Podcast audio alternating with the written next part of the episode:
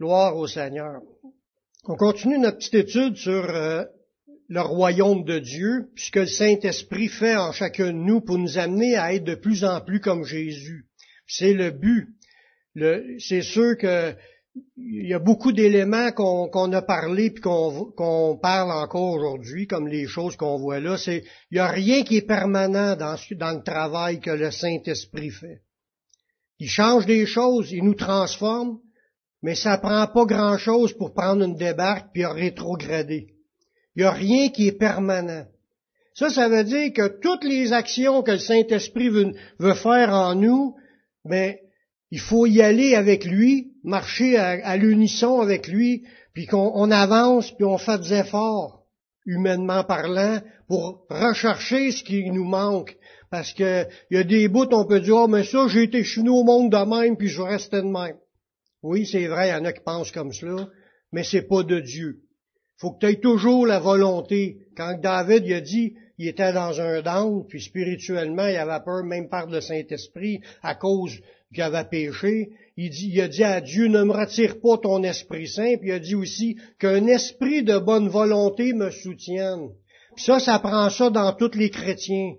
Qu'on ait un esprit de bonne volonté, qu'on veuille bien faire, qu'on veuille faire aussi. Parce que ça prend pas grand-chose pour se relâcher. Puis il y a plein d'encouragements dans la Bible de, persévérer, de, continuer, de lutter, de combattre pour la foi. Puis il y a toutes sortes d'expressions comme ça pour pousser les chrétiens à aller plus de l'avant. Le Seigneur ne nous appelle pas à, à ce qu'on soit stagnant, je pense, je suis pas rendu encore à l'image de Jésus. Je sais pas si vous avez vu Jésus complètement à moi. J'espère que vous le voyez un petit peu, mais il en manque. Je le sais, je suis conscient qu'il en manque des choses que je suis pas rendu comme Jésus dans tous les aspects. Y a quelqu'un qui est rendu là? Donc, on continue ensemble à combattre, euh, humainement parlant, à aller à l'unisson avec ce que le Saint-Esprit veut nous emmener. Ce qu'on apprend à chaque réunion, c'est des sujets qu'il faut méditer, il faut réfléchir. Puis, juste un exemple, on parle de prendre position pour se penser chrétien, puis se penser qu'on est enfant de Dieu. Si on se le dit jamais dans notre pensée, puis si on le confesse jamais de notre bouche, je suis un enfant de Dieu, je suis un chrétien, je marche par la foi. Si tu le dis jamais, tu vas finir même à avoir de la misère à te croire. Il faut confesser les choses qu'on croit. faut le dire. faut se le dire pour s'encourager. Mais quand il y a un verset qui dit Mon âme, pourquoi es-tu abattu au-dedans de moi? Puis là, tu parles à toi-même. Puis là, tu, t'encourages à louer le Seigneur, puis à bénir le Seigneur, puis à élever le Seigneur. Faut, faut se pousser des fois. Mais le sujet qu'on va voir aujourd'hui, c'est un sujet qu'en théorie, il est facile. C'est le plus beau des sujets de la Bible. En théorie, c'est facile. C'est de le mettre en pratique qui est difficile. Puis le Saint-Esprit veut nous amener là-dedans, à mettre en pratique ce qu'il veut nous amener. Le Saint-Esprit veut développer en nous une marche dans l'amour. Ça, c'est dans tous les sens. On parle de l'amour de Dieu, aimer Dieu, comme l'amour de ton prochain, d'aimer les gens qui, nous entourent.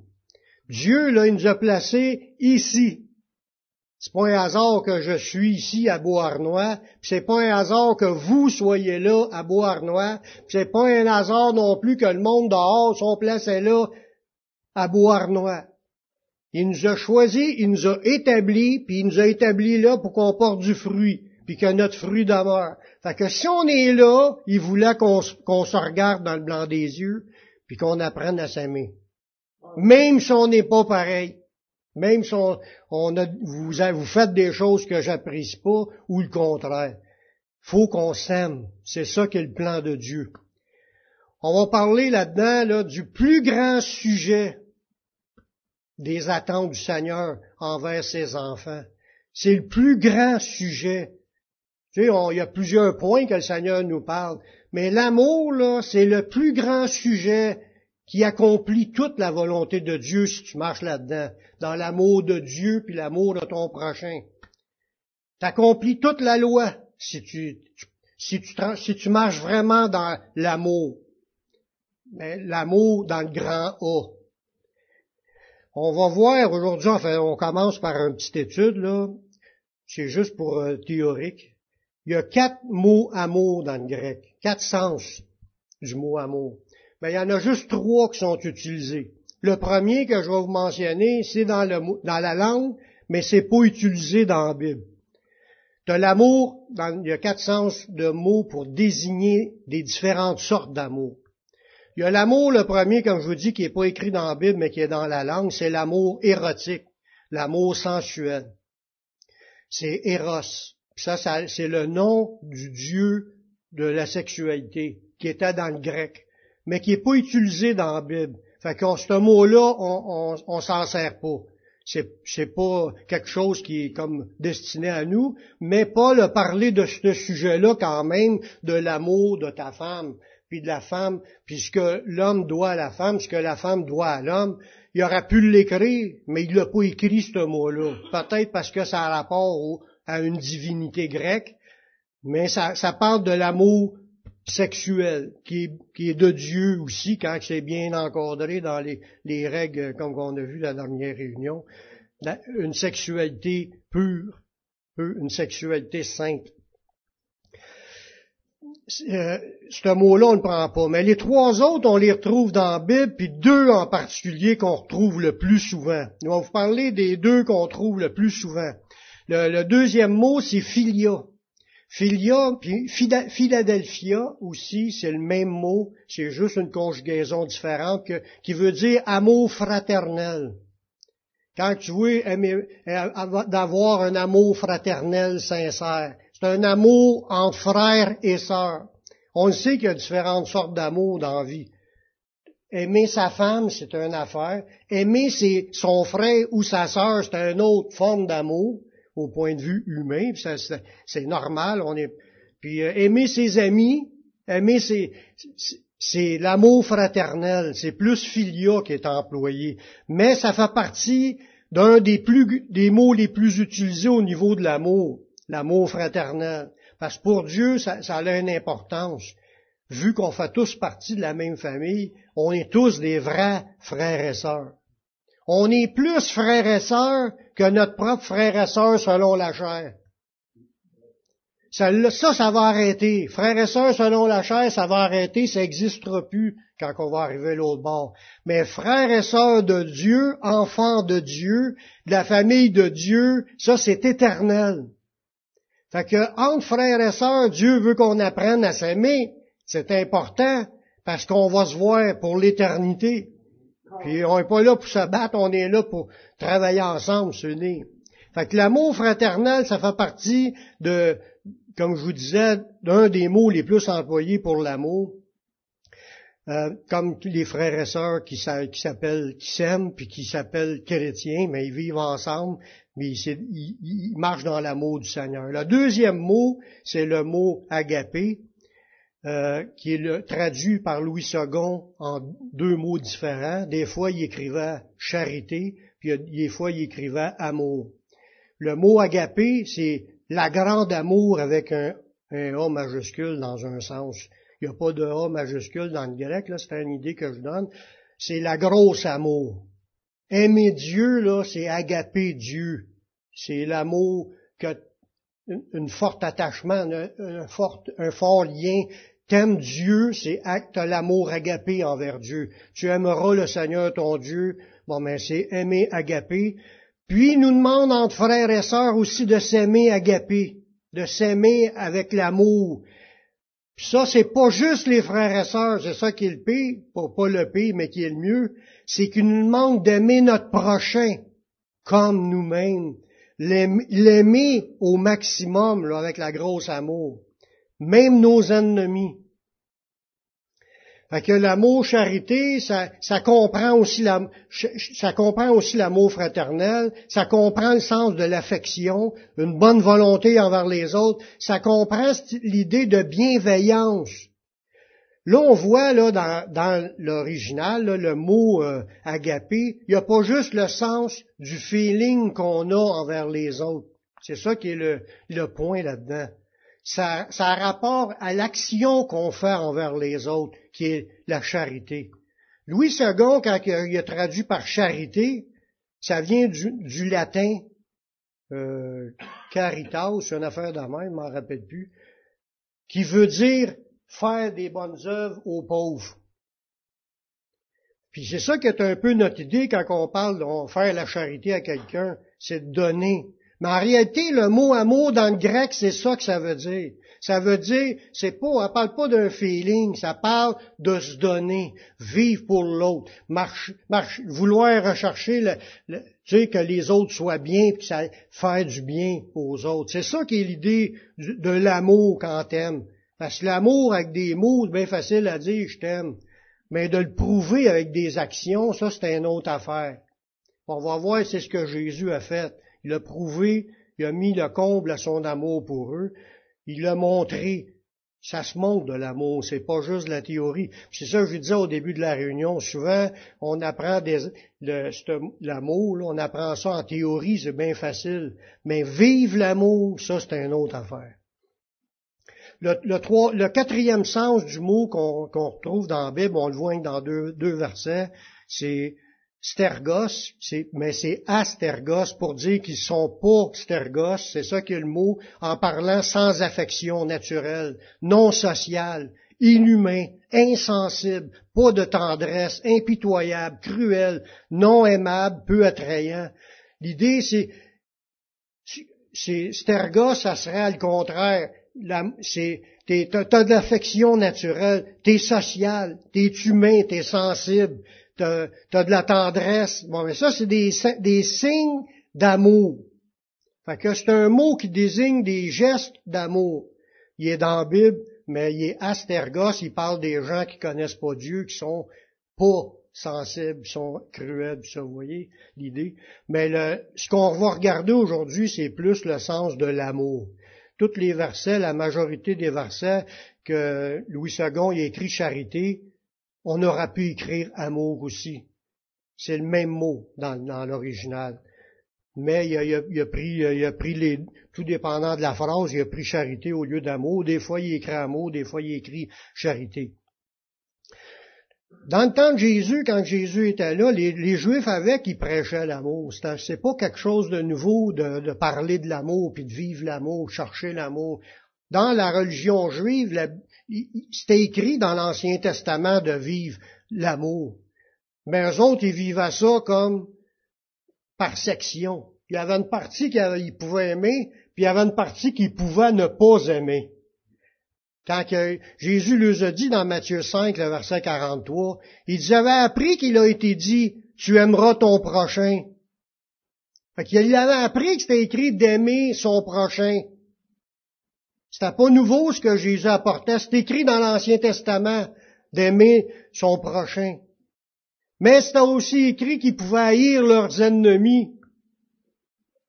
Fait que dans l'Ancien Testament, il parlait d'amour, mais il parlait aussi de haine, puis de, frapper, puis de se venger, puis de pas, pas, toucher à ce genre de personnes-là, puis des fruits, puis euh, des traiter, pas les traiter comme mépris, mais ça prenait pas grand-chose pour que il fallait que les gens, pour être associés avec les Juifs, il fallait que les gens se soumettent à la loi juive, sinon la relation était impossible. S'ils allaient au marché puis achetaient des affaires, puis il y avait des païens là, il eux autres, c'était, ils avaient fait des rituels pour se purifier, pour après être revenus de la place publique, parce qu'eux autres se croyaient saints, puis que les autres, c'était toutes des impurs. Fait qu'ils arrivaient chez eux puis ils se purifiaient. Mais eux autres, l'idée d'aimer des païens, c'était pas dans le, dans le corde, comme qu'on voit dans les actes des apôtres. Pierre était allé chez Corneille, puis là, après ça, les autres apôtres, quand ils ont su ça, ils étaient allés te loger chez des païens, ils en revenaient pas. Mais là, ils ont compris quand Paul, Pierre leur a expliqué que c'est Dieu qui a fait voir une vision, puis que Dieu lui a dit qu'il fallait qu'il y aille, puis il a prêché à Corneille, puis Corneille s'est converti. Mais l'idée d'aller chez, dans la maison d'un païen pour les Juifs, ça n'existait pas, ça. Il était à, fuir. fait que Jésus leur a dit, vous avez, appris qu'il a été dit, tu aimeras ton prochain, tu haïras ton ennemi. C'était de même l'enseignement. Mais là, Jésus dit, mais moi, je vous dis, aimez vos ennemis, bénissez ceux qui vous maudissent, faites du bien à ceux qui vous haïssent, priez pour ceux qui vous maltraitent et vous persécutent. Jésus y amenait comme une révolution de ce qui était écrit dans l'Ancien Testament. Dans beaucoup de points, même dans les commandements, Jésus a poussé plus loin. Dans beaucoup de choses, il y a juste un des commandements qui a réduit en parlant du sabbat, qui, ça ne veut pas dire qu'il a enlevé le sabbat, mais qu'on a le droit de faire du bien pendant le sabbat. Mais l'idée, Jésus a remis, il a mis ça à jour, comment est-ce que Dieu voyait les choses. Puis là, il les amenait une nouvelle alliance avec des nouveaux principes qui s'appliquent pour tous ceux qui veulent suivre Jésus. Si on suit Jésus, si on dit qu'on suit Jésus, c'est pour nous ces nouveaux principes-là. Jésus a fait de l'amour le centre des deux plus grands commandements. Dans Matthieu 22, verset à partir du verset 36, ça, Maître, quel est le plus grand commandement de la loi? Jésus lui répondit, tu aimeras le Seigneur ton Dieu, c'est agaper ton, le Seigneur ton Dieu, de tout ton cœur, de toute ton âme, de toute ta pensée, de toute ta force.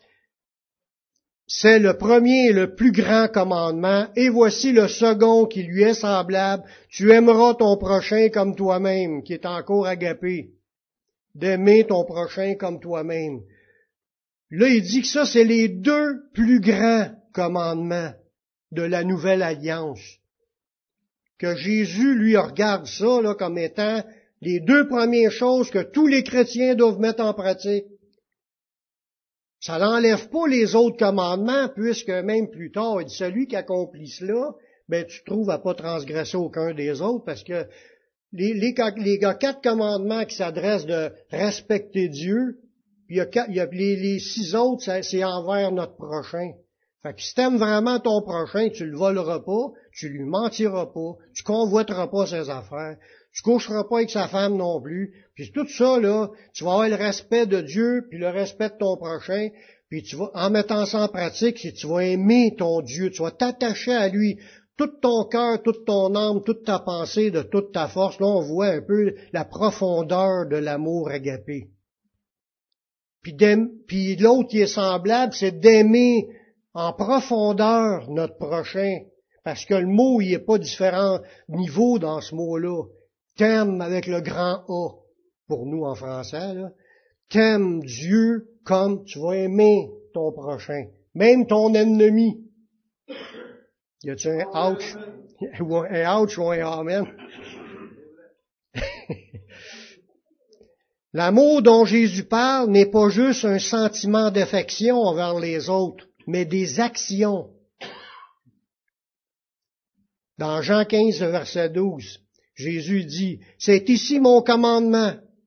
Aimez-vous les uns les autres comme je vous ai aimé. Là, là, il nous a montré le niveau, à quel niveau que c'est. Puis la phrase s'arrête pas là, là. Même s'il y a un point, il y a une autre phrase dans le même souffle. Jésus a dit aussi ça en même temps.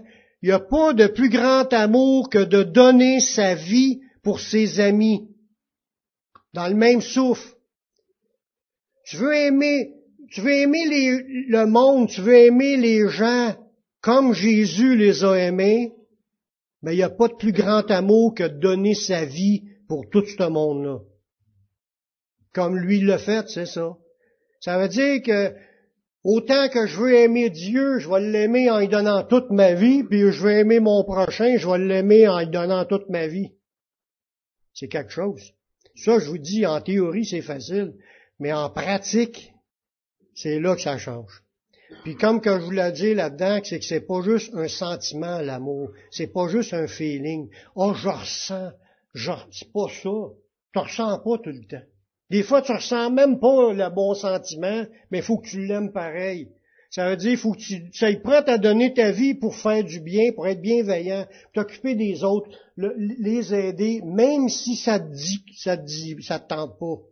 Fait que c'est pas ton sentiment qui mène c'est qu'est-ce que Dieu dit qu'il doit mener. faire la volonté de Dieu, c'est rendu là, là c'est d'aller au-delà même. Ben, j'ai lu euh, une, euh, une, euh, une, prophétie qu'un frère m'avait écrite là, 25-30 ans.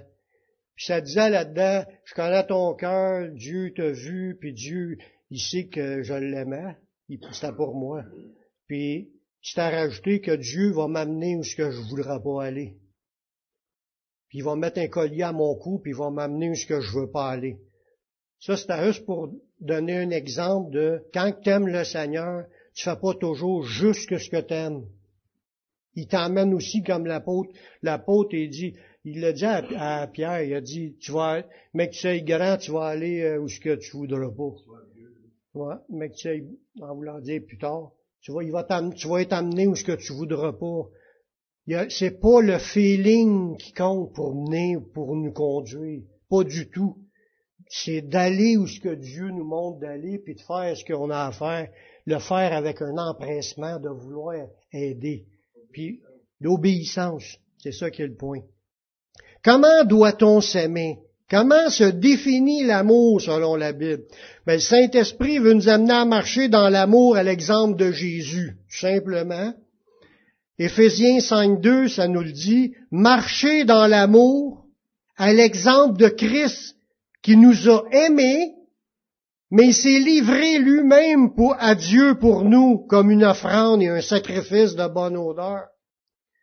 Fait que dans ce verset-là, c'est en train de nous dire comment est-ce qu'on doit s'aimer? Mais on doit s'aimer comme Jésus nous a montré qu'on devait s'aimer. Jésus nous aimait, mais il n'y a pas juste eu un sentiment d'amour. Il s'est livré lui-même à, aller mourir pour chacun de nous. Il, a aimé jusqu'à la mort. Il n'y a pas de plus grand amour que de donner sa vie pour ses amis. Ça veut dire, il nous a montré l'exemple suprême. La plus grosse exemple, c'est que je dois être prête à donner ma vie pour tous les autres.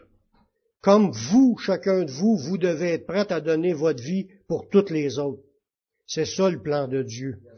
L'amour, c'est jusqu'au bout.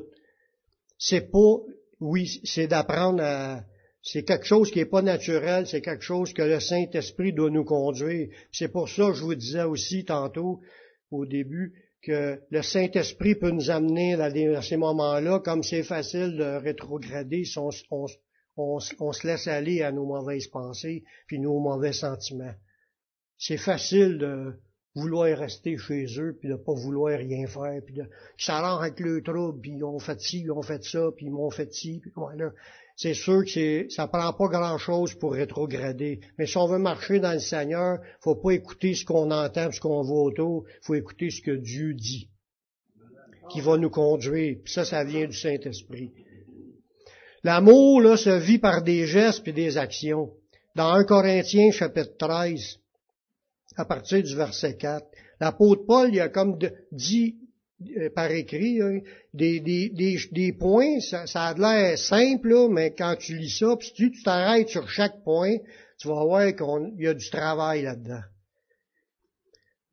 L'amour est patiente.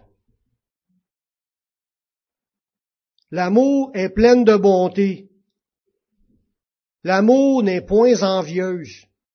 L'amour ne se vante point. Elle ne s'enfle point d'orgueil. Elle ne fait rien de malhonnête. Elle cherche point son intérêt. Elle ne s'irrite point. Elle ne soupçonne point le mal. Elle se réjouit point de l'injustice. Elle se réjouit de la vérité. Elle excuse tout. Elle croit tout. Elle espère tout. Elle supporte tout. Ça, c'est comment ce que l'apôtre Paul voyait l'amour. ça, ça fait partie des, des parties, là, comme c'est des pièces de caractère différentes qu'on devra tous arriver ou tendre à devenir par l'aide de Dieu, à être dans ces idées-là. juste le fait là, d'excuser tout, de pardonner tout, de pas soupçonner le mal. Souvent, là, on juge là, pis on, on connaît même pas toutes les affaires, puis on, répond, puis on, critique, puis on chiale. Puis s'irriter, ça arrive à qui qui s'est jamais irrité étant chrétien? Mais ça, c'est des affaires que le Seigneur veut faire le ménage, veut nous changer. Se réjouir de l'injustice. Parce que t'écoutes un film aujourd'hui, là, tu vois le, le, gars qui est le héros du film, lui là, il tue tout le monde parce que lui, c'est son chat, ils ont tué son chat, là. là. Lui, après ça, il va tuer tout le monde. Puis là, on pense que c'est un héros. Mais c'est de l'injustice. C'est complètement contraire à la volonté de Dieu. Mais ça, je donne j'ai un exemple ben, ben banal. Mais ils ont fait des films un peu dans ce sens-là. Là. Puis on, se réjouit. Non, on peut pas se réjouir de ça. Oui, les films d'action, ça, ça de l'adrénaline. Pas pour tout le monde, je le sais, mais il y en a que oui, c'est excitant, mais c'est, c'est de l'injustice. C'est l'idée de ce que Dieu aime pas, ce qui est injuste. Ben, il y en a plein, là, se vanter, pas, pas avoir d'orgueil, point envieux. Ben là, il y a un paquet de domaines où ce qu'il faut travailler, que le Saint-Esprit veut travailler. C'est la manière qu'on devrait vivre face à tout le monde qui nous entoure, pas juste les chrétiens. Oui, les chrétiens en premier, parce que la Bible a dit qu'il fallait s'aimer entre chrétiens en premier, mais il y a aussi les gens du monde qu'on doit aimer, même notre ennemi. Mais en passant, on a-tu vraiment des ennemis? Oui, on peut avoir des gens qui nous ont fait du mal. Lui, peut-être pour lui, il est mon ennemi. lui, il se pense mon ennemi, mais moi, je suis pas un ennemi. Je dois, je dois, je dois le considérer comme une personne qui a besoin d'aide, qui est perdu. Parce que le combat, frères et sœurs, nos vrais ennemis, là, c'est pas les humains. C'est les esprits qui en arrière de ça. On n'a pas à combattre contre la chair et le sang, mais contre les dominations, les autorités, les princes de ce monde de ténèbres, contre les esprits méchants dans les lieux célestes. Pour quel but Jésus nous demande d'aimer? Y a-t-il une raison? Y a-t-il une raison pourquoi que Jésus nous demande d'aimer? Ça, aboutit-tu à oui, ça valait la peine à cause de cela? Mais là, je vais vous en sortir neuf raisons qui sont écrites noir sur blanc. Quand on lit ça, là, ensemble, on va dire, ouais, ça, la Bible nous parle, le Saint-Esprit parle. Le premier, dans le premier euh, passage, dans Matthieu 5, 45, là, on va en voir trois raisons. Là, ça, c'est dans la section des béatitudes. Les béatitudes, heureux les pauvres en esprit, car le royaume, bon, heureux les débonnaires, ils hériteront la terre. Heureux ceux qui, là, il nomme un paquet d'affaires. Puis là, après ça, il commence à, parler de notre manière d'être envers les autres. Si quelqu'un, il te frappe une joue, tend lui l'autre joue. Là, il donne un paquet de points de comment est-ce que Jésus voit les choses. Puis là, il dit, il y a la raison, c'est à partir du verset 45. Il dit la raison pourquoi qu'on devrait marcher dans l'amour envers tous. Un, afin que vous soyez fils de votre Père qui est dans les cieux. Car il fait lever son soleil sur les méchants et sur les bons, il fait pleuvoir sur les justes et sur les injustes. Si vous aimez ceux qui vous aiment, quelle récompense méritez-vous? Les païens n'agissent-ils pas de même? L'autre verset avec, si vous saluez seulement vos frères, que faites-vous d'extraordinaire? Les païens aussi n'agissent-ils pas de même? Soyez donc parfaits comme votre Père céleste est parfait. On voit trois raisons là-dedans. Un, afin qu'on soit à l'exemple de notre Père céleste.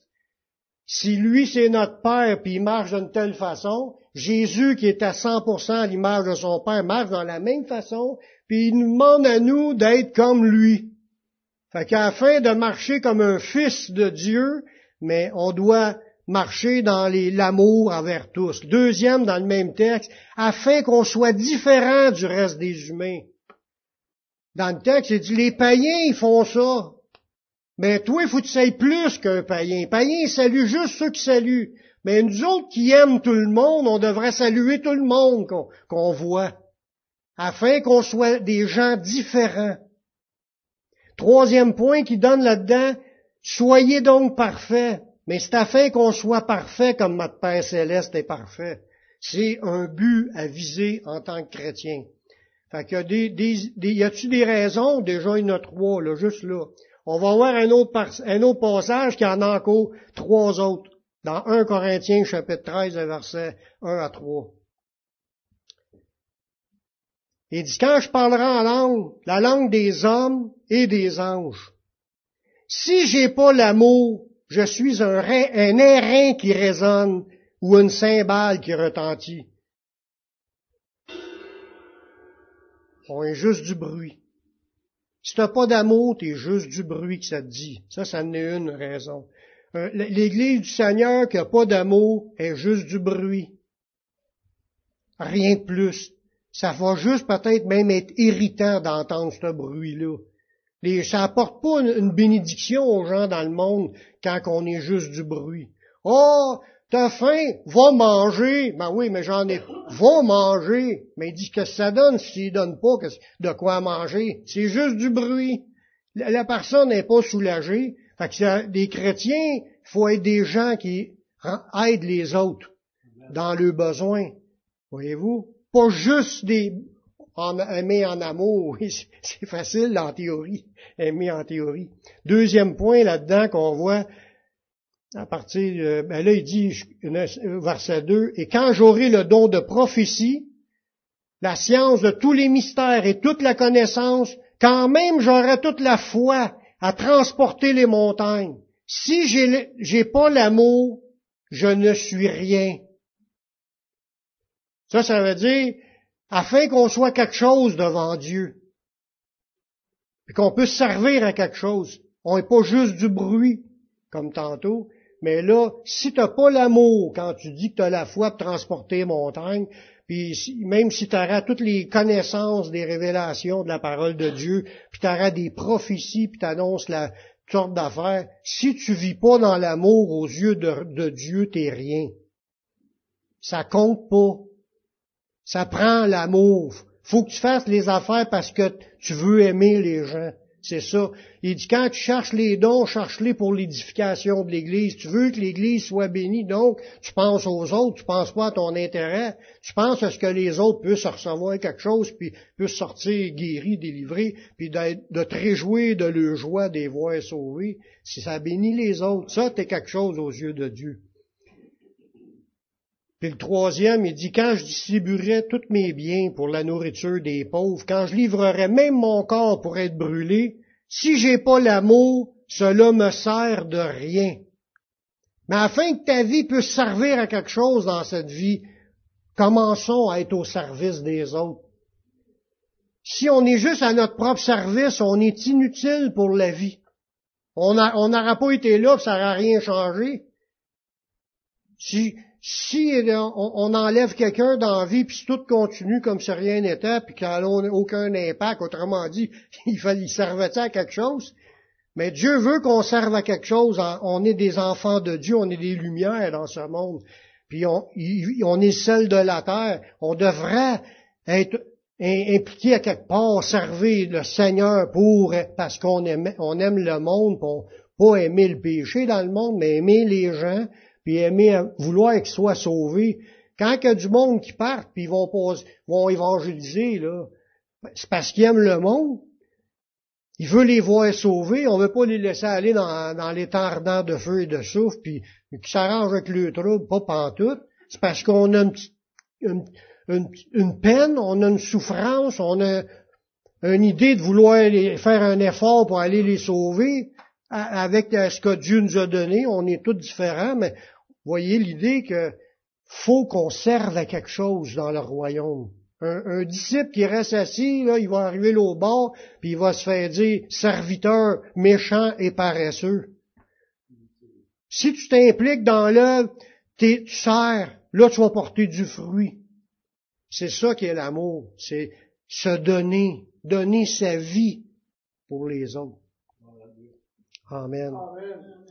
Le septième point, c'est par notre amour qu'on va voir un point intéressant là. Quand tu as l'amour, c'est par notre amour envers les frères et sœurs que nous savons que nous sommes sauvés. C'est ça que ça dit dans le, dans le prochain verset. Dans 1 Jean 3, 14. Nous savons que nous sommes passés de la mort à la vie parce que nous aimons les frères. Celui qui n'aime pas demeure dans la mort. Il est-tu fort, ce verset-là? Tu peux être assis dans l'église, là, puis pas aimer tes frères et sœurs, tu es encore dans la mort aux yeux de Dieu. Parce qu'un vrai disciple qui est vivant, le Saint-Esprit va l'amener à vouloir aimer les autres.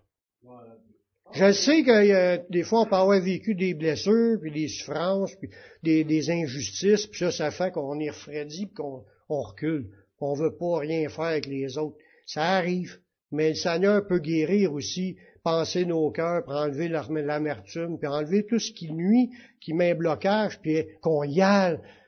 On le sait qu'on a passé de la mort à la vie parce qu'on aime les frères. Si vous êtes quelqu'un qui aime les autres, puis qui veut être au milieu des autres, puis qui veut aider les autres, c'est l'amour de Dieu qui nous emmène à être dans cela. La, une autre preuve de ça, le monde, dans le monde, Jésus a dit, ils vont nous haïr. Ils vont nous haïr parce que Jésus est en nous, parce qu'on appartient à Jésus, ils vont nous haïr. Le monde ne peut pas aimer les chrétiens en général. Il y en a qui sont neutres, puis ils sont neutres avec tout le monde, mais il y en a qui le manifestent, qui ont de la misère à nous sentir. L'esprit du monde est contre. Mais l'esprit de Dieu, lui, veut nous amener qu'ensemble, on marche dans l'amour. Un autre beau point, le huitième, et c'est par l'amour que nous constatons que l'on peut déterminer si quelqu'un est un enfant de Dieu ou du diable. C'est fort, là. Dans 1 Jean 3.10, il dit, c'est par là que se font reconnaître les enfants de Dieu et les enfants du diable. Quiconque ne pratique pas la justice n'est pas de Dieu, non plus que celui qui n'aime pas son frère. Ça, c'est être dans l'injustice, c'est être dans le péché, dans la désobéissance. Quelqu'un qui vit dans l'injustice, il est du diable. C'est ça que ça dit. Parce que quelqu'un qui est un enfant de Dieu, il n'aimera pas l'injustice. Mais quelqu'un qui est un enfant de Dieu va aimer les frères il donne comme deux discernements pour distinguer si tu es un enfant de Dieu ou un enfant du diable. Parce que dans l'Église, il y a aussi des enfants du diable. Même dans le temps dans Corinthiens. Paul l'a bien, écrit dans deuxième Corinthiens. En parlant même d'ouvriers trompeurs. Il leur a dit, c'est des, c'est des, il dit, Satan, il y, a, il ses pions dans l'Église. Il dit, il y, a, des gens déguisés en ministres de justice. Puis il dit, euh, Comment est-ce qu'il dit ça? Fait un bout, je ne l'ai pas, je l'ai pas. Il dit, c'est pas étonnant, puisque Satan lui-même se déguise en ange de lumière, il n'est pas étonnant que ses serviteurs se déguisent en ministres de justice. Il y a des gens, ouvriers dans le Seigneur, qui prêchent plus la sainte doctrine. C'est des ouvriers de Satan dans l'Église du Seigneur. Puis nous, quelqu'un qui marche pas dans l'amour des frères et sœurs, c'est un discernement, mais quelqu'un qui marche dans l'injustice, qui sont les désobéissances, c'est un autre point pour discerner les faux d'avec les vrais. Fait que si on veut passer vraiment pour être un vrai, faut apprendre à aimer les frères et sœurs. Si on a, comme je disais tantôt, on a des blessures, on n'est pas capable, il faut demander de l'aide au Seigneur de guérir notre cœur, afin que l'amour des frères et sœurs soit visible, puis qu'ils voient qu'on a l'amour de Dieu en nous. Un autre point, il c'est par l'amour que les gens sauront que nous sommes disciples de Jésus. C'est dit dans Jean au chapitre 13, verset 35, c'est Jésus qui parle. À ceci tous connaîtront que vous êtes mes disciples, si vous avez de l'amour les uns pour les autres.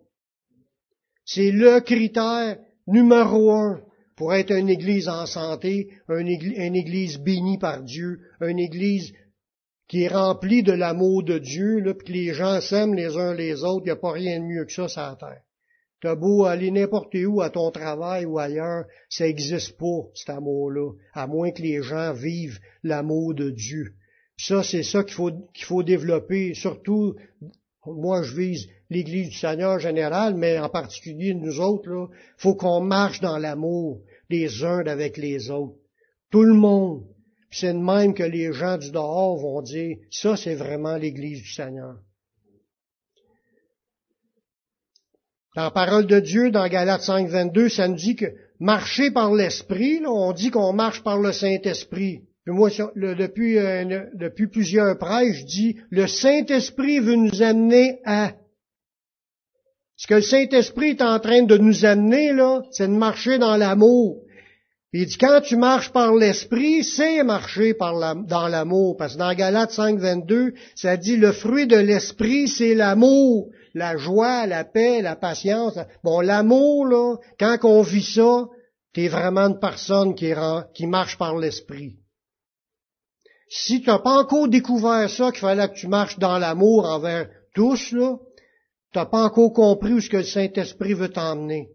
Tous les chrétiens sur la planète doivent marcher par l'Esprit, c'est-à-dire marcher dans l'amour, dans la joie, dans la paix, produit par le Saint-Esprit. C'est le fruit de l'Esprit. Quand tu es vraiment né de nouveau, tu fais partie du royaume de Dieu, ben, le Saint-Esprit va t'amener là-dedans. Pour tout le monde. L'amour dans l'Église et dans cette vie, pour un chrétien, c'est ce qui est le plus important. C'est important de bien dormir, c'est important de bien manger, c'est important de bien des affaires qu'on trouve importantes, nos activités, puis euh, nos, nos nos ça. Mais ce qu'il y a de plus important, c'est l'amour. Dans 1 Corinthiens 13, 13, Maintenant, ces trois choses demeurent, la foi, l'espérance et l'amour. Mais la plus grande de ces choses, c'est l'amour. Ça dit pas d'oublier la foi, pas du tout. La foi, c'est comme le commencement du chemin de rentrer dans, le chemin de la vie éternelle. Tu as la foi que le Messie est mort pour toi, tu acceptes Jésus comme ton sauveur. C'est très important. Puis l'espérance, c'est de, on croit à ce que Dieu nous a promis, puis qu'est-ce qui s'en vient, puis on l'espère, puis on a hâte, on y croit. C'est ça avec, c'est super important. Mais c'est encore plus important de s'aimer les uns les autres. Sinon, toute ta vie, c'est du vide. Comme je disais tantôt, t'es, un, du bruit, tu sers à rien, t'es, ça n'a pas d'utilité dans ce monde. Marcher dans l'amour, c'est là que tu la vie chrétienne, une fois que tu es rentré dedans. C'est dans cela que tu ta vie chrétienne, c'est dans cela que les autres vont recevoir de ta vie. L'amour, en fin de compte, là, ça demeure éternellement. Dans 1 Corinthiens 13, 8, l'amour ne périt jamais. Les prophéties vont prendre fin, les langues vont cesseront, la connaissance disparaîtra, mais l'amour, ça périra jamais. La vie d'aimer, puis d'être au service des autres, ça va être de même aussi dans l'éternité. Mais pleinement, sans aucune obstruction. Rendu l'autre bord, là, tout ce que notre corps les restrictions qu'il nous a mis, là, puis les blocages, puis les mauvaises réactions qui ont nuit à l'amour, il n'aura plus de ça. On va un corps parfait, un corps glorifié, puis on va vivre la vraie amour de Dieu, pleinement rempli de l'amour de Dieu, puis on va le vivre pour l'éternité. Ça va être la plus belle vie qu'on pourra jamais vivre. Ici, c'est bien d'être chrétien, c'est quand même des très bons moments, mais il y a des moments difficiles, si on l'avoue, puis on est dans le pays, un des pays les meilleurs du monde, les mieux du monde. Imagine, la vie chrétienne, c'est pas si facile que ça. Mettez-vous dans le contexte d'autres dans le tiers-monde ou, d'un pays jusqu'à de la guerre et tout ça. Mais il faut qu'ils apprennent à aimer dans différents contextes. Nous autres, on est dans le plus facile des pays, puis on, on a de la misère à le vivre, imaginez. Pour finir avec une bénédiction que l'apôtre Paul a dit, puis je pense qu'on devrait l'utiliser plus souvent, c'est à la fin de 2 Corinthiens, au chapitre 13, le verset 13. L'apôtre Paul y finit, que la grâce du Seigneur Jésus-Christ, l'amour de Dieu et la communication du Saint-Esprit soient avec vous tous. C'est ce qu'on a besoin, frères et sœurs. On a besoin que la grâce de Dieu soit toujours sur nous, puis que Dieu continue à déverser grâce sur grâce, qui nous remplisse de son amour, produit par le Saint-Esprit, qu'on soit des gens en action dans l'Église, puis dans le monde, puis les communications. La communication du Saint-Esprit, là, c'est la connexion.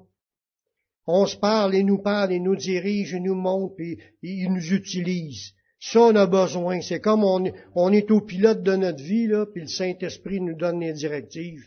Voilà, voilà, fais ça. Avance-toi près de ce char Puis, tu sais, les directions que tu vois dans la Bible, c'est le Saint-Esprit. Il leur permis d'aller là, le Saint-Esprit voulait pas. Bon, mais ça, faut apprendre la communication avec le Saint-Esprit. Qu'elle soit avec nous. Amen. On va prier. Seigneur, te remercie pour ta parole qui est vraie, Seigneur. Puis on veut vivre selon ton amour, Seigneur, être rempli de cet amour qui vient de ton Saint-Esprit, que tu puisses nous remplir, nous revêtir, nous équiper, qu'on puisse être des gens qui aiment, pas juste en parole, mais en action, avec des, en action envers les frères et sœurs, et envers les gens de ce monde. Guide-nous dans tout ce qu'on on aura à faire pour vivre, puis manifester ton amour, afin que les gens reconnaissent que nous sommes tes enfants. Merci Seigneur pour que ce que tu vas que as préparé d'avance, puis qu'est-ce que tu vas faire dans nos vies. Je te prie dans le nom de ton Fils Yeshua. Amen.